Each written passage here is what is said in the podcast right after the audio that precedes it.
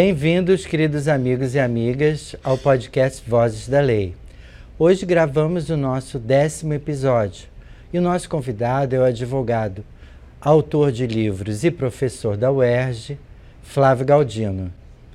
Agora está naquela hora de vocês ativarem o sininho das notificações, se inscreverem no nosso canal e darem um like, curtida no nosso episódio. E aproveitar para ver os episódios anteriores, não se esqueçam, é muito importante. O nosso convidado é professor da UERJ há 25 anos, Flávio Galdino, e vamos conversar sobre suas experiências no campo profissional e na área da educação. Boa tarde, Flávia. Tudo bem com você? Boa tarde. Muito obrigado pelo convite. Eu vi os outros episódios anteriores, fico muito honrado com o convite. Muito obrigado. Imagina, a gente que agradece. Eu queria saber primeiro se tem algum parentesco na sua família que levou você ao estudo do direito ou se foi uma questão sua que você teve, descobriu um talento, como é que foi isso? Acho que talento é gentileza sua, né? Meu, meu pai era, era militar, era, é, mas ele cursou direito depois de sair da Marinha. E eu estudei em escola militar também, era meio vocacionado para ciências exatas. E eu comecei a estudar é, engenharia e não gostei.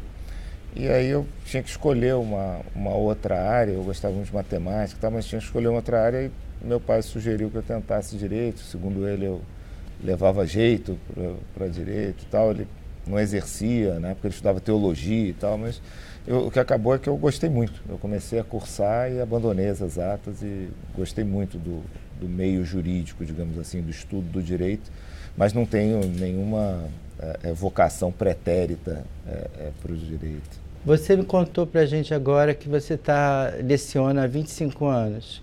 Você cursou a UERJ e hoje continua dando aula lá. O que, que mudou para você dentro desse período dos 25 anos que você já é, é advogado, você se formou? Ah, muita coisa, né? Acho que a tecnologia acelerou aí as mudanças de uma forma muito, muito drástica até.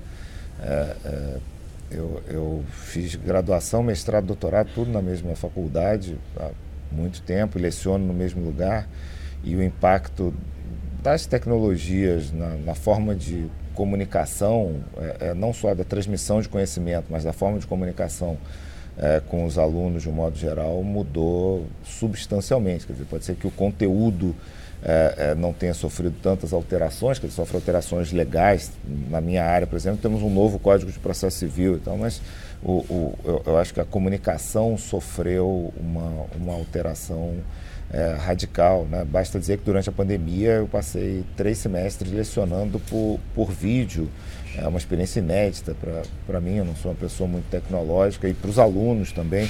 Eu acho que com perdas, né? Estava todo mundo aprendendo a fazer durante o processo. Né? A gente não tinha sido treinado para mexer, para usar essas tecnologias é, é, dessa forma no ensino superior. Existem cursos à distância, mas aquela forma abrupta de absorção da tecnologia foi, foi estranho. Mas eu acho que todo mundo conseguiu sobreviver, né? As pessoas fizeram suas disciplinas, os professores lecionaram, é, é, e, mas mudou bastante, né? Eu acho que o, o modo de pensar, é, é o direito também mudou bastante nesse período, né? É um período de consolidação da Constituição, enfim, acho que tem uma é, uma mudança radical entre os modos de ensinar direito de quando eu estudei para hoje. Né? Se for computar desde quando eu comecei a estudar, já vão quase 30 anos. Então tá, mudou, mudou bastante. Para melhor, acredito eu. É, porque você, é, eu lembro bem de, das, dos alunos dos, de, de faculdade de Direito de terem aqueles livros imensos sobre o Código Civil, os processos. Eu acho que hoje deu uma resumida, ficou uma coisa assim, não que não tenha que você ter o mesmo empenho no estudo, mas que ficou um pouco mais simplificado. Você acredita que essa simplificação ela leva você hoje a não ter tanta especialização ou você acha que a questão da especialização no direito ainda é muito importante para o estudante? É uma pergunta complexa, vale a resposta certa vale um milhão de dólares, né? Eu eu, eu concordo. Dizer, quando eu estudei direito civil, por exemplo, você, você deu como exemplo, aliás, você entrevistou meu professor, brilhante professor, a gente ia carregar um código enorme, livros é, é, enormes e é, é, realmente o acesso ao conhecimento dependia da sua capacidade de acesso. As pessoas ficavam em bibliotecas e etc. Passava a tarde inteira durante anos na biblioteca. E hoje o acesso é muito mais simples e, e, e, os livros eles se tornaram não só na questão do volume e do, do, peso se tornaram mais acessíveis mas como você falou se tornaram a linguagem se tornou mais simples também eu lembro de livros ótimos não quero criticar os autores que tinham parágrafos em latim quando as pessoas não sabiam é, é, ler latim. Hoje a informação, o modo de transmissão do conhecimento jurídico se simplificou é, bastante em todos os aspectos e isso aumenta o acesso, mas é, é, é também uma questão de quantidade de gente acessando. Né? Em, em, 1993 havia um quinto, um sexto dos estudantes de direito que a gente tem hoje no Brasil. Então o ensino foi massificado é, de uma forma tal que era necessário criar instrumentos de acesso para essas é, pessoas todas interessadas em direito. Ficou, acho que ficou bem mais simples a, a comunicação jurídica nesse, nesse período, bem mais acessível para os estudantes em geral. Você acha que aqueles estudantes hoje eles têm mais uma, uma preocupação em estudar o contrato, na verdade, do que estudar o código?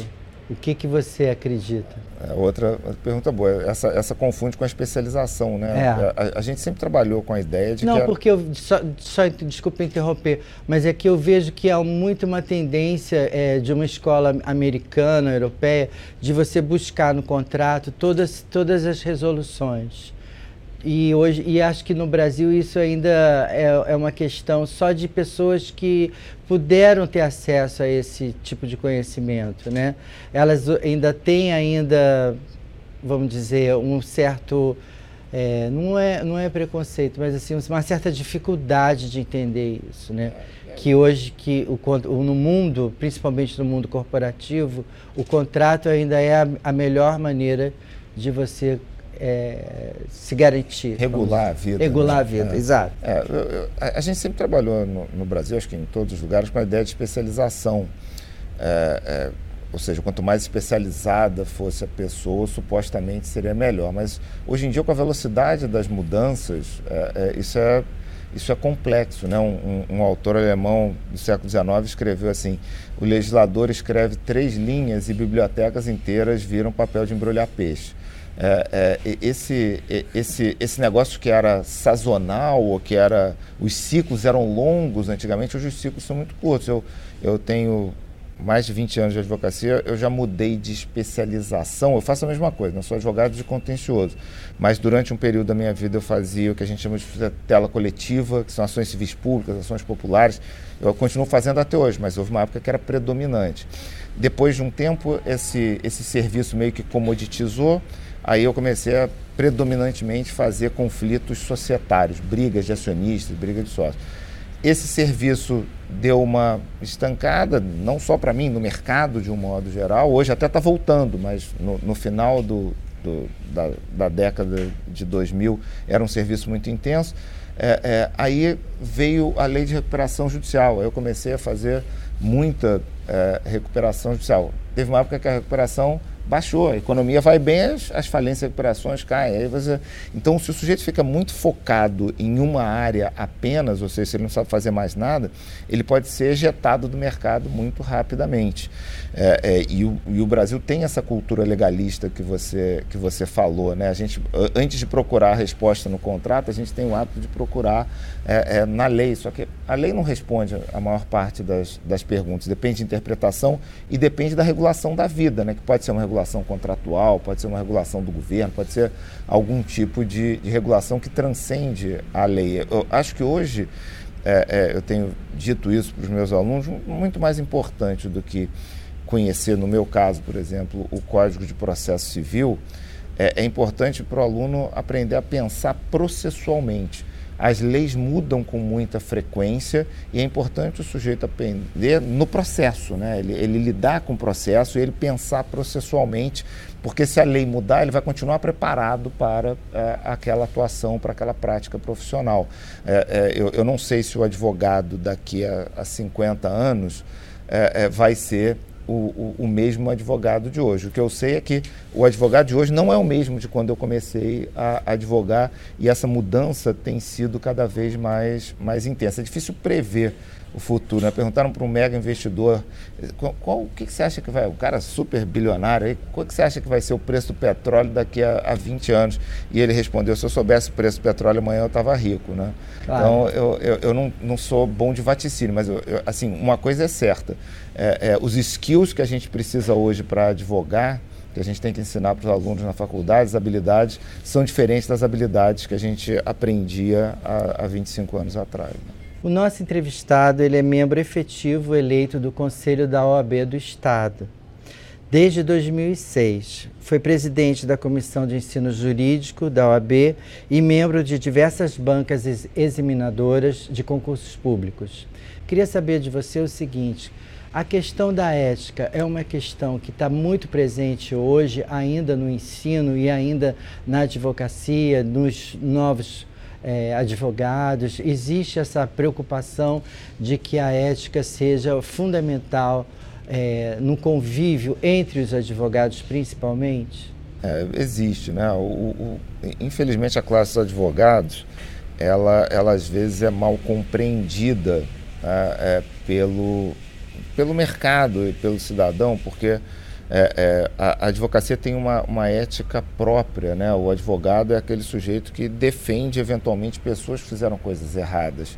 E é bom que seja assim, é bom que todo mundo tenha o direito de defesa e que só seja considerado culpado depois de um processo que a gente considere devido. E o advogado às vezes fica estigmatizado historicamente, tem até Hollywood tem filmes sobre isso, fica estigmatizado, porque é difícil entender essa ética de você defender pessoas que potencialmente fizeram coisas erradas. Em todo processo alguém está certo, alguém está errado, né? alguém ganha, alguém perde. E o advogado, eh, enfim, os advogados representam as duas partes, quem tem razão e quem não tem.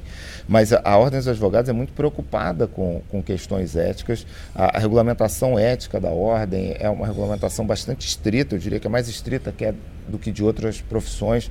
Depende um pouco de cada seccional da Ordem dos Advogados. Algumas são um pouco mais corporativas, quero dizer, elas são protetivas dos advogados. Outras é, é, são mais punitivas. A, a, Ordem do Rio, que eu frequento aí, que eu tenho o privilégio de representar os advogados é, há 15 anos, é, ela é bastante punitiva. Ela afasta advogados que fazem coisas erradas, ela caça advogados que fazem coisas erradas com, com um número bastante substancial. e a gente tenta, na, na, sala de aula, levar essa informação para os alunos de que o comportamento ético é cada vez mais exigido dos profissionais. É exigido das partes, né, das pessoas que estão em litígio, e é exigido dos profissionais também, seja no próprio processo, seja no âmbito disciplinar da Ordem dos Advogados. Eu, eu acho que a sua observação é muito feliz, porque é, é, a, a, percepção das pessoas comuns, às vezes, pessoas comuns, seja, aquelas que não são iniciadas no, na matéria jurídica, ela às vezes é um pouco distorcida, né? Parece que o advogado faz qualquer coisa, não faz. O advogado tem parâmetros éticos muito sensíveis é, que ele tem que, que observar. Vou, vou, te dar um exemplo. Se é, é, duas pessoas estão litigando e elas duas têm advogado, o advogado de uma parte não pode falar diretamente com a parte contrária, ele tem que falar com o advogado. É, é, ele tem que fazer uma conversa entre é, advogados. É uma, é uma limitação ética, evitar que eu tente influenciar a parte contrária. É, é, e esse é apenas um exemplo. Há inúmeras regulamentações éticas muito detalhadas sobre o comportamento do, do advogado. E eu acho que hoje em dia tem se prestado, felizmente, muito mais atenção a esses problemas éticos do que é, em momentos anteriores. Nosso entrevistado, o advogado Flávio Galdino, é escritor também e autor de vários livros publicados no Brasil e internacional e no exterior, e é sócio do escritório Galdino e Coelho Advogados. Eu gostaria de saber um pouco sobre essa sua carreira, é, como você divide esse teu tempo entre você ter um escritório e você escrever, dar aula, como é que isso é importante para você? E, e, principalmente também entender qual o tipo de trabalho e quais são as causas em que você atua, principalmente hoje.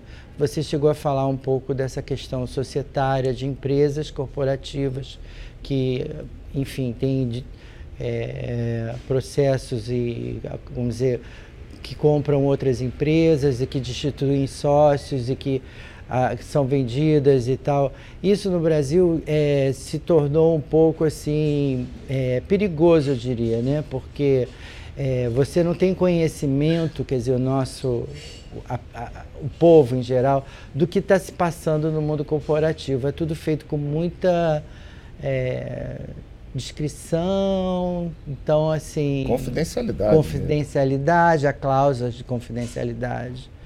E eu queria entender um pouco, se você podia explicar um pouco desse mundo para gente. Enfim, a divisão de tempo é enfim, a, a, atividade acadêmica consome um, um, um, tempo substancial né, de preparo de aulas, de lecionar, de conferências, palestras, bancas e tal, mas é menos do que, do que a advocacia, até porque no Brasil é, são raros os casos de dedicação exclusiva à vida acadêmica, as universidades eventualmente oferecem essas posições, mas é, é, é a, a vida de advocacia privada representa uma compensação financeira mais expressiva é, do que a vida acadêmica, em todos os níveis no, no Brasil, desde o ensino básico, primário, até é, o ensino superior. Então, acho que a maior parte dos professores de determinadas áreas, área jurídica, médica, etc., eles, eles a, oferem mais renda das atividades profissionais do que das atividades acadêmicas propriamente ditas. Mas dá para coadunar, assim, é, é algo tradicional no mercado brasileiro que o sujeito exerce uma outra atividade, o sujeito é juiz, promotor, advogado e ele leciona também, isso sempre foi é, bem organizado, é, digamos assim. A, a, advocacia no Brasil é, é teve uma explosão, né, como eu falei, em termos de número, é, é, o mercado é, emprega, o mercado de direito no Brasil emprega 1 milhão e 200 mil advogados, quer dizer, se o sujeito está inscrito na ordem dos advogados é porque ele paga anuidade, é, porque ele, ele ganha alguma coisa com essa atividade, senão não faria sentido ele ficar pagando uma anuidade, que eventualmente é cara, para ter a carteira. Só faz sentido ter a carteira porque ele advogado. Além desses 1 milhão e 200 advogados, tem uma série de outras funções e carreiras que pressupõem direito ou que pelo menos usam direito de forma predominante. O Judiciário Brasileiro tem mais de 400 mil funcionários, a maior parte deles tem formação, algum tipo de formação jurídica, isso sem contar tabelionatos, diplomacia, delegados, etc. É, é um, talvez a gente chegue a 2 milhões de pessoas no Brasil que trabalham com direito é, é, diariamente, diuturnamente. O mercado advocatício, é, então, é um mercado grande, um mercado é, é bom. essa área corporativa é, é, é uma área muito boa, é, é porque é, é, eu brinco sempre com os meus alunos, ou seja, como é que a gente faz para ganhar dinheiro, principalmente quem não é do, do ramo, né, como eu não era, quem não é da área, é, é, você tenta se colocar nos lugares onde tem um fluxo de capitais mais expressivo, né? um, um fluxo de capitais. E a área corporativa é uma área assim, né? uma área é, em que se compram empresas, vendem empresas, fazem-se investimentos relevantes e o, o, tipo de serviço que hoje em dia se presta no Brasil nessas atividades é um tipo de serviço muito qualificado. É, eu diria que é, é, ao longo dos anos esse mercado se tornou muito sofisticado por várias razões, por influência de mercados estrangeiros. É, é, tem, tem, muita interação entre o mercado brasileiro corporativo e o mercado estrangeiro, ou seja, muito dinheiro estrangeiro investido no Brasil, a gente acaba absorvendo parâmetros estrangeiros. A questão da confidencialidade é, é sensível mesmo, não só no plano dos negócios, mas no plano dos litígios também, porque é, são veiculadas informações estratégicas das empresas, então os empresários têm muita preocupação em que essas informações informações não sejam divulgadas, quer dizer, o sujeito acaba dizendo quantos clientes ele tem, quais são as estratégias negociais dele, quais são as estratégias de venda, de compra, e isso, enfim, cai na mão do concorrente, isso vira é, é, um, um, artigo público que é, é, é perde valor à, à, empresa dele. Mas eu acho que o mercado é muito bom, eu diria que para quem está ingressando nas carreiras jurídicas, a advocacia corporativa é uma advocacia em franco desenvolvimento no Brasil. Os negócios vêm se tornando mais sofisticados é, é, e isso demanda profissionais habilitados a prestar esse serviço. Né? Muito, se você dissesse quando eu estava no primeiro período de faculdade que eu me tornaria um advogado corporativo, eu diria, nossa, não, não, não tem chance nenhuma é, disso acontecer. Mas é, é, o mercado corporativo acabou absorvendo uma quantidade grande de profissionais. Em 2014, eu acho que, que, enfim, parece que houve uma evasão assim de investimentos estrangeiros no Brasil, né? Houve uma, um momento assim de muito temor da economia, porque essas empresas estavam saindo, principalmente no estado do Rio de Janeiro, que é já é um estado fraco de industrialização e é um, um, um estado que recorre, recorre muito a, a, serviço e também a exploração de petróleo. Se não tivesse essa estatal, a gente nem sabe o que aconteceria no estado. Mas você acha, você sente que esse perfil agora está começando a mudar, enfim, com um, vamos dizer assim, não que mude agora com a nova presidência, mas que já havia um projeto de mudança, de um retorno desses investimentos estrangeiros, principalmente para o nosso Estado? É, o Estado é uma preocupação permanente, principalmente para nós que vivemos aqui, gostamos, é, é, temos nossas famílias aqui, é uma preocupação porque, de fato, a atividade econômica no Rio sofreu retrações seguidas, afora os problemas políticos, né, de governos aí com malfeitos, etc., é, é, eu acho que a, a, a, economia do Rio sofreu muito. Essa crise, a gente chama de crise da Dilma, né, que foi aquele final do governo Dilma, ela foi muito grave mesmo, assim, nos meus anos de advocacia aí, provavelmente foi a maior crise que eu, que eu vivenciei. Eu atuo muito no setor de insolvência, houve uma, uma onda de insolvências entre os anos ali de 13 a, a 15, 16, talvez tenha sido a maior curva de, de insolvência que nós experimentamos. No Rio, em particular, a, a, gente teve vários choques, né? não só a crise da, da Dilma, mas é, problemas envolvendo o mercado de óleo e gás, de petróleo. O Rio se tornou muito dependente do, do mercado de óleo e gás. O Rio tinha uma dependência, é, é, não dependência em sentido estrito, mas tinha os olhos muito voltados para o grupo X que fez investimentos da ordem de bilhões de dólares no Rio e o Grupo X é, é, entrou em crise nesse período é, é também. A maior empresa de telefonia do Rio, que era a Oi, entrou em crise é, é, também nesse período. Quer dizer, o Rio sofreu várias crises agudas no seu mercado corporativo e isso, evidentemente, afeta a vida de, de todos nós. eu acho que as reformas empreendidas pelo governo do presidente Temer é, é, foram um diferencial sensível. Enfim, eu não quero falar de política, mas presidente Temer conseguiu fazer algumas reformas muito importantes é, é, que melhoraram o ambiente de, de negócios no, no, Brasil. Ele não conseguiu fazer outras reformas que ele tinha programado, porque aí vieram problemas políticos. De novo, tinha um, um procurador lá que acusou ele, ele, ele teve que parar para se defender. Mas as reformas estruturais que ele fez foram muito importantes é, e melhoraram o ambiente de negócios. O, o que aconteceu no estado do Rio de Janeiro, em particular, é que depois veio a pandemia e uma outra crise do, do petróleo, um outro problema de preço internacional do petróleo, que é uma commodity, vincula. E aí a gente teve um outro problema grave no Rio. Acho que hoje é, o preço do petróleo está é, estabilizado. É, é, tem uma guerra e a guerra não afetou tão adversamente o Brasil assim, por várias considerações econômicas que acho que não interessam aqui, mas a, a economia do Rio está num momento de estabilidade. O Rio está é, é, hoje em dia pagando salários em dia para os seus funcionários. Lá na UERJ a gente teve problema, teve um período que não pagava os salários em dia dos, dos servidores, uma, uma, coisa temerária, né? Como é que o sujeito vai dar aula ou, ou, ou, ou, operar o elevador sem, sem receber o seu salário? Como é que paga a condução né, para ir trabalhar?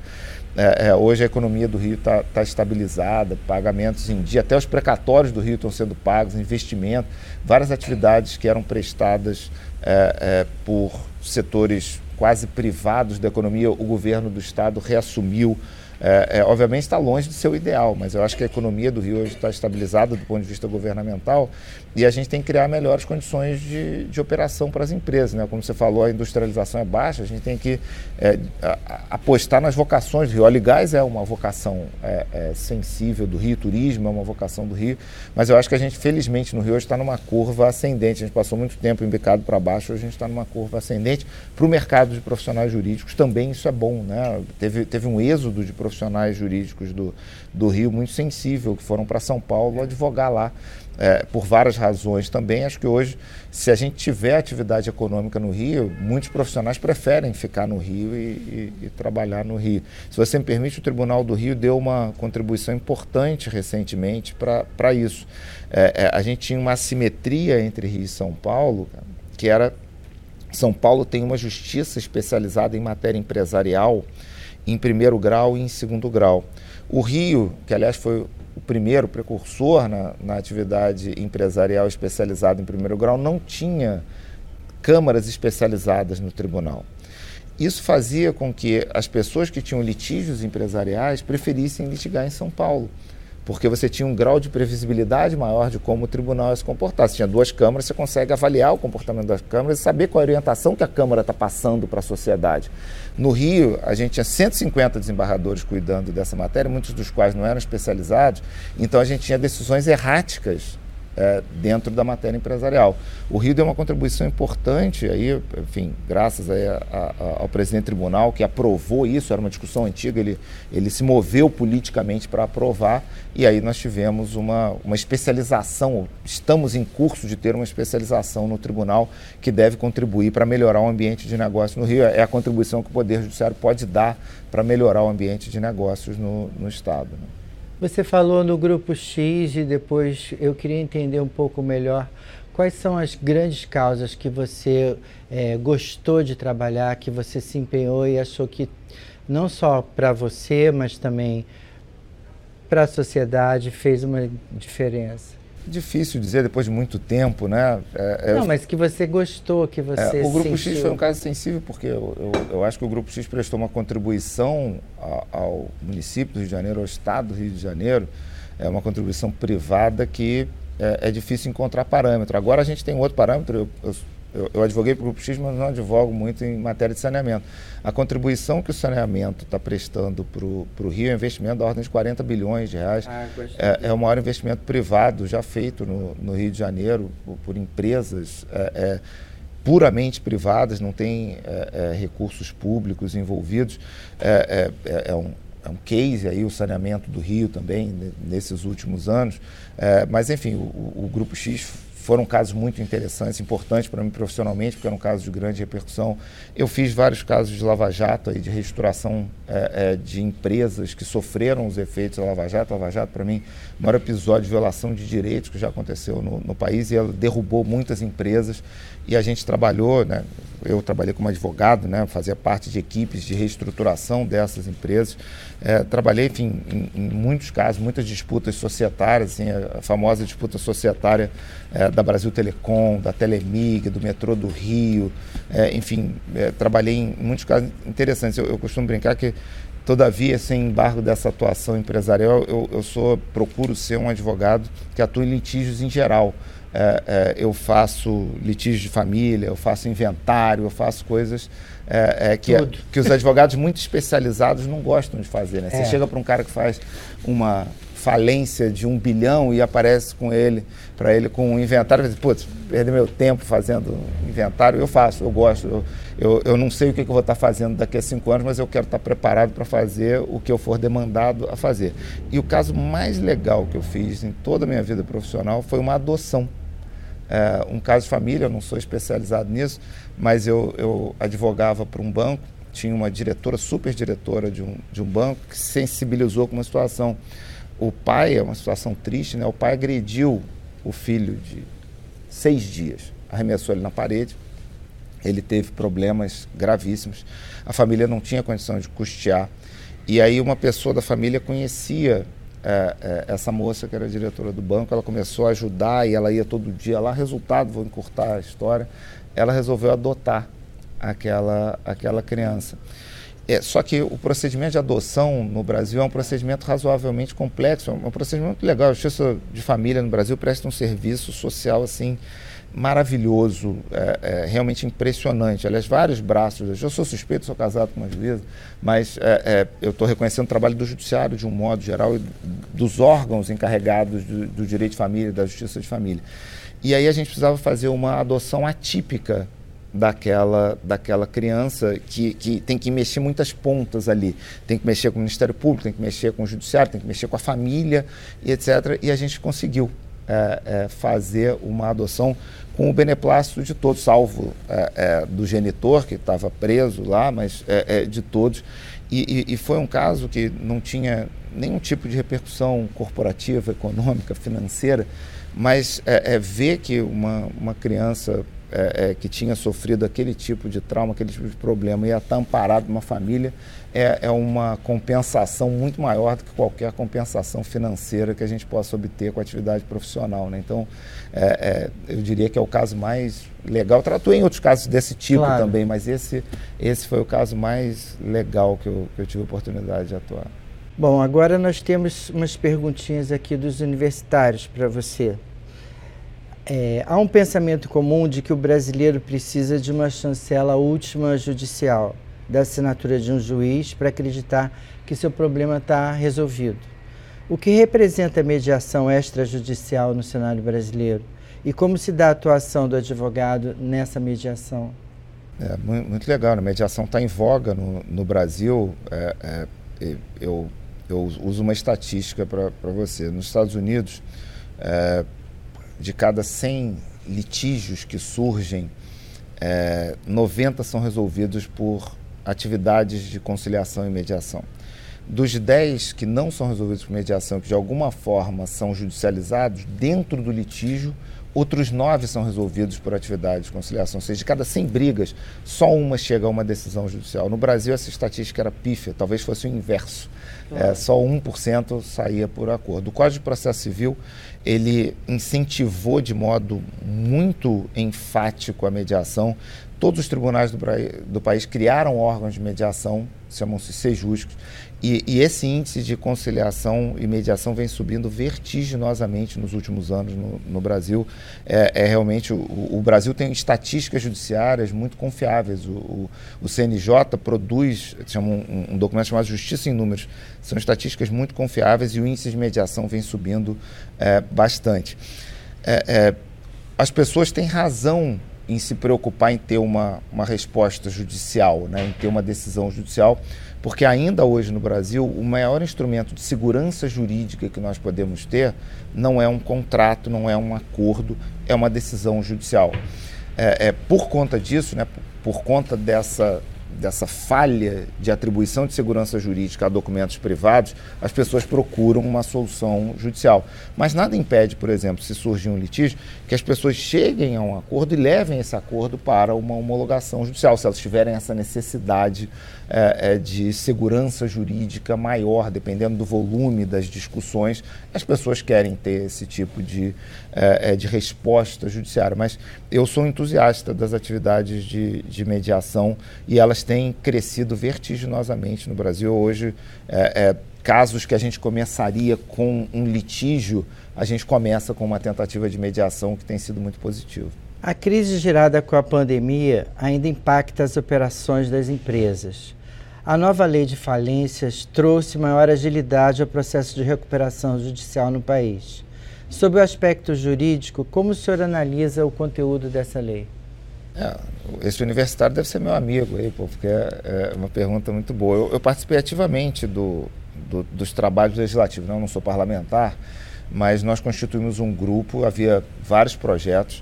É, eu não faço propaganda política, não falei nenhum nome aqui, mas vou falar um nome que merece todo o nosso reconhecimento nessa matéria em particular, que é o deputado Hugo Leal. Durante 10, 15 anos houve propostas de alteração legislativa da lei de falências. O deputado Leal fez um trabalho fabuloso, eu nem conhecia o deputado antes disso. Ele reuniu todos os projetos que estavam em tramitação no Congresso, fez um apanhado, fez inúmeras audiências públicas, conversou com diversos especialistas é, é, e fez um projeto e botou esse projeto para andar é, é, eu participei de um trabalho, um projeto, fui um dos coordenadores desse projeto. A gente fez o que a gente chama de análise de impacto legislativo. A gente pegou o projeto que o deputado Hugo tinha apresentado, deu para diversos especialistas, ministros, desembargadores, advogados, economistas. Fizemos um estudo, entregamos à, presidência da Câmara dos Deputados e a presidência da Câmara dos Deputados botou o projeto para andar e a, a, o universitário está certo. A, a, reforma que a lei de falência sofreu é, é em 2020, ela otimiza bastante o, o processo, várias razões. Ela traz o fisco para dentro do processo, não como parte necessariamente, mas é, é, a gente resolvia antigamente as dívidas privadas da empresa e as dívidas tributárias continuavam ali. Ou seja, você resolver só um pedaço do problema. A lei foi alterada para permitir que essa parte do problema seja resolvido também. O processo foi otimizado, é, é, melhorou substancialmente. Assim, é, é, é, é difícil você falar de uma lei recente porque os resultados ainda estão sendo colhidos, estão em andamento. Mas olhando como um operador, né, como alguém que está é, é, aquele negócio, é o jogador tentando criticar o jogo, né? mas é, é, a minha percepção é de que a lei produziu alterações muito positivas. Eu era um crítico antes dos projetos, tá? antes de estudá-los detidamente, eu era um crítico e hoje eu sou um entusiasta dessas alterações. Melhorou muito o ambiente de insolvência no Brasil. Talvez, se a gente conversar de novo daqui a cinco anos, a gente tenha as estatísticas e os resultados concretos, é, é, mas eu diria que os efeitos da pandemia estão sendo mitigados por força é, dessas alterações positivas. A, a, a, mediação é exemplo. A lei instituiu um processo de mediação no ambiente de insolvência que não existia. Resultado, as, as insolvências estão começando a ser processadas num ambiente muito mais propício graças às mediações que são realizadas. No, no Rio de Janeiro, você falou da economia do Rio de Janeiro, o, talvez o principal caso, o caso mais sensível é, é, do Rio de Janeiro nos últimos tempos foi o caso do sistema de transporte público. É, é a gente teve que fazer processo de insolvência para, é, é, os consórcios de transporte público e o problema foi resolvido entre vários, tem que amarrar várias partes, né? tem que amarrar os credores, as empresas, o município foi resolvido através de uma mediação instaurada dentro de um processo de, de insolvência com benefícios para todos. Se você olhar o sistema de transporte público de ônibus urbano do Rio de Janeiro há um ano atrás, as notícias eram sempre pavorosas. Com a remodelação do sistema, você não vê uma notícia ruim sobre o sistema de, de transporte público no, no Rio de Janeiro. Pelo menos não estrutural, para ter o um problema. O motorista não parou no ponto, mas é, é, estruturalmente foi resolvido dentro de um processo de insolvência a partir da nova lei, com uma mediação instaurada dentro do processo. Flávio, a gente tem uma última pergunta para você, tá? É, adorei que você veio, adorei conversar com você, foi super bom. Quero já te agradecer a seu tempo e fazer essa última pergunta. O acesso à justiça ampliou muito nos últimos anos, mas a demanda segue desafiando a capacidade do Poder Judiciário. Os serviços extrajudiciais têm sido um importante aliado no movimento da desjudicialização. Dessa forma, como você avalia o trabalho realizado hoje com os cartórios? Muito boa também a, a questão. Enfim, antes do mais, eu, eu que queria agradecer. Né? É um privilégio, uma honra. Eu, eu vi o, o, os seus outros entrevistados, eu comecei a me perguntar por que, que eu estou fazendo no grupo é, tão seleto assim, mas é bom, né? Porque aí fica parecendo que eu, que eu também sou importante como, ah, como eles. Mas eu fico muito feliz, muito obrigado pela recepção tão carinhosa é, é, e por perguntas tão, tão produtivas. Né? Eu, eu acho que é, é, o judiciário brasileiro é, melhorou muito de operação. Há cinco anos atrás a gente tinha 100 milhões de processos, que significava um, um processo para cada duas pessoas. Estatisticamente, todos os brasileiros estavam em litígio, se a gente fosse computar assim. De lá para cá, é, é, é, esse número diminuiu para 70 milhões, é, mas ainda é muito processo. É, a gente tem 16 mil juízes no Brasil, então 70 milhões de processos para 16 mil pessoas julgarem é, é, um número muito expressivo. Acho que a desjudicialização é uma tendência importante de vários setores. Hoje o que tem sido discutido é a desjudicialização das execuções é, o principal gargalo, é, se a gente olhar o tempo do processo no Brasil, é a execução, principalmente a execução fiscal. Um processo civil no Brasil hoje é, é leva para ser julgado em primeiro grau numa média de uns seis meses, até o segundo grau, um ano e meio, dois, depende do Estado, depende da Justiça, mas as execuções consomem quatro, cinco, seis, oito anos. Então a desjudicialização é um, um, um excelente instrumento para tentar é, é, melhorar a solução de controvérsias. E os cartórios brasileiros têm grandes vantagens. Eles, primeiro, estão estruturados, estão estruturados há décadas, alguns há séculos. É, eles têm um corpo é, é, de pessoas preparadas, normalmente são advogados, é, que operam não só os responsáveis pelos cartórios, mas as suas equipes têm advogados. E eu acho que eles podem prestar vários desses serviços de forma mais eficiente do que o Poder Judiciário. Porque o Poder Judiciário, o juiz é um sujeito preparado para decidir né, para tomar uma providência que é emitir um juízo de valor sobre uma disputa. Ele não necessariamente é treinado para perseguir bens, é, é para procurar ativos. Agora o CNJ criou um sistema muito legal chamado Sniper para procurar ativos, mas o juiz não precisa operar esse negócio. Pode ter um outro agente público ou até um agente privado no exercício de uma atividade pública que preste esse serviço, acho que os cartórios são uma boa alternativa. Eu não estou convencido, e acho que é uma grande discussão acadêmica, participei de um debate no Instituto dos Advogados de São Paulo na semana passada sobre isso. É uma grande, perdão, discussão saber quais serviços vão ser transferidos, mas que alguma gama de serviços pode e deve ser transferido para cartórios e para outros agentes, é, é, me parece uma medida excelente no sentido de melhorar o nível de acesso à justiça no Brasil. Vai reduzir a carga de processo para os juízes e vai melhorar a qualidade da prestação jurisdicional. Bom, quero agradecer mais uma vez a você. É, lembrar que o Voz da Lei está em todas as plataformas de som, de áudio e no YouTube. E também para vocês é, não esquecerem de ativar o, o sininho da notificação se inscrever no nosso canal e também quero agradecer em particular aos nossos apoiadores, o 15º Cartório e ao Fermono Hotel, que nós estamos aqui hoje. E também dizer que o nosso programa tem a direção e roteiro do Jorge Ramos, a câmera de Bruno Saraiva e o áudio, e a produção executiva da Patrícia Oliveira. Espero vocês na próxima edição do nosso novo episódio, que vai ser incrível também.